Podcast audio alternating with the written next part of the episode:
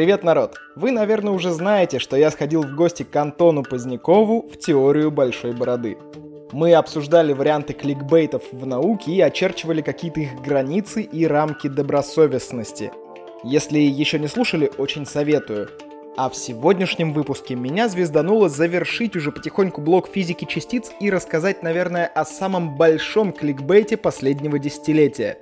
Бозон Хиггса, поле Хиггса и вся вот эта вот история – да, были, конечно, гравитационные волны, да, недавно всех будоражил Мафусаил, но мне кажется, самой резонансной темой науки за последнюю декаду стали именно труды Питера Хиггса. Итак, давайте я коротко напомню, что мы обсуждали в предыдущих выпусках. Физика элементарных частиц изучает самые мельчайшие частицы мироздания, сталкивая и разбивая в коллайдерах всякие электроны, протоны и ядра атомов – на сегодняшний момент все, что нашли самого мелкого, можно поделить на собственно вещество и переносчики взаимодействия.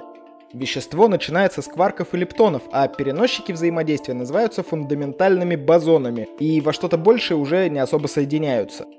Мы знаем, что кварки имеют массу, а фотоны не имеют. Вроде бы все в порядке, то, что является веществом массивное, а то, что только передает взаимодействие, может быть и безмассовым. Глюоны тоже безмассовые, а лептоны хоть и легкие, но вес имеют. То есть мы понимаем, что вещество все еще имеет массу. Бозоны, которые переносят взаимодействие, массы не имеют. Вот только бозоны слабого взаимодействия как-то не спрашивали нас, все сломали. У них есть масса. Да как так-то? Как так-то, Вова? Вообще, эти бозоны довольно тяжелые. Их массы можно сравнить с массами ядер рубидия и технеция. И именно их масса ограничивает радиус их воздействия. Безмассовый фотон имеет безграничный радиус действия, типа как вылетел из одной звезды, так до другой и долетел. А вот слабое взаимодействие проявляется на крайне малых расстояниях. Вообще проблема возникла, когда разрабатывали электрослабую теорию, которая... Как вы понимаете из названия... Объединяет слабое и электромагнитное взаимодействие. По уравнениям, в момент появления новой бозоны все должны быть безмассовыми. Это условие электрослабой симметрии. На этом этапе Z-бозон неотличим от фотона. Но потом симметрия нарушается и все, капец. Ученые пытались разработать разные механизмы ее нарушения, но пока что лучше всего получилось у Питера Хиггса. Помните выпуск про инфляционную модель Вселенной? Мы говорили там про скалярное поле, из которого, возможно, возникла наша Вселенная. Так вот, механизм Хиггса тоже строится на дополнительном скалярном поле, которое взаимодействует со слабыми бозонами и массирует их или, как говорят ученые, сообщает им массу. Если говорить сложными словами, то это происходит из-за того, что скалярное поле добавляет в вакуум неоднородностей. А вакуум обычно тоже симметричен. Поле векторное, как правило, само себя компенсирует, а вот скалярное просто есть, никуда не направлено и выпадает в осадок. Так это и называется – конденсат. Существует несколько проявлений конденсатов. Можете, например, погуглить эффект Казимира. Итак, поле Хиггса нарушает симметрию вакуума и выпадает в осадок. Запомнили и пошли смотреть сам механизм Хиггса. Вообще есть два классных сравнения, которые призваны объяснить возникновение массы у частиц. Итак, представьте, что на вечеринку пришли два человека. Один невзрачный фиг пойми кто, а второй Александр Петров. Не произноси это имя вслух, мы друг друга поняли. Кто быстрее дойдет до фуршетного стола?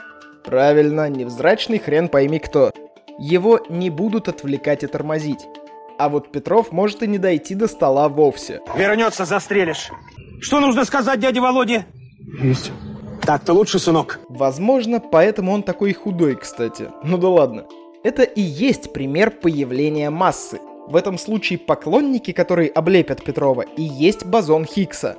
Он тормозит частицу и придает ей некоторую весомость. А конденсат — это сама вероятность нахождения этих поклонников на вечеринке. Как частицы узнают, кого тормозить и кого нет? А вот это Науке еще неизвестно.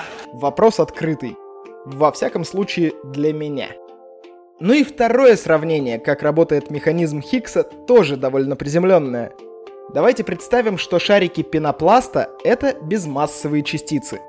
Если на них подуть, они разлетятся, как будто у них реально нет массы. Так вот, если положить их на воду, то вода придаст им инертности. То есть частицы теперь будут сопротивляться внешним воздействиям так, будто у них есть масса. Это определение будет немного поточнее, но если говорить строго, то хиггсовское поле, которое мы представляем себе как воду, не мешает прямолинейному равномерному движению. То есть, если частица движется с одной скоростью и по прямой, она движется как безмассовая. А вот все остальные варианты движения уже попадают под действие хиггсовского поля. И вот тут стоит остановиться на одном интересном моменте. Физики разделяют инертную массу и гравитационную. Инертная масса — это когда мы с чем-то взаимодействуем. Кинуть мяч, толкнуть обидчик — вот эта вся хурма, которая попадает под второй закон Ньютона, также известный как «как пнешь, так и полетит».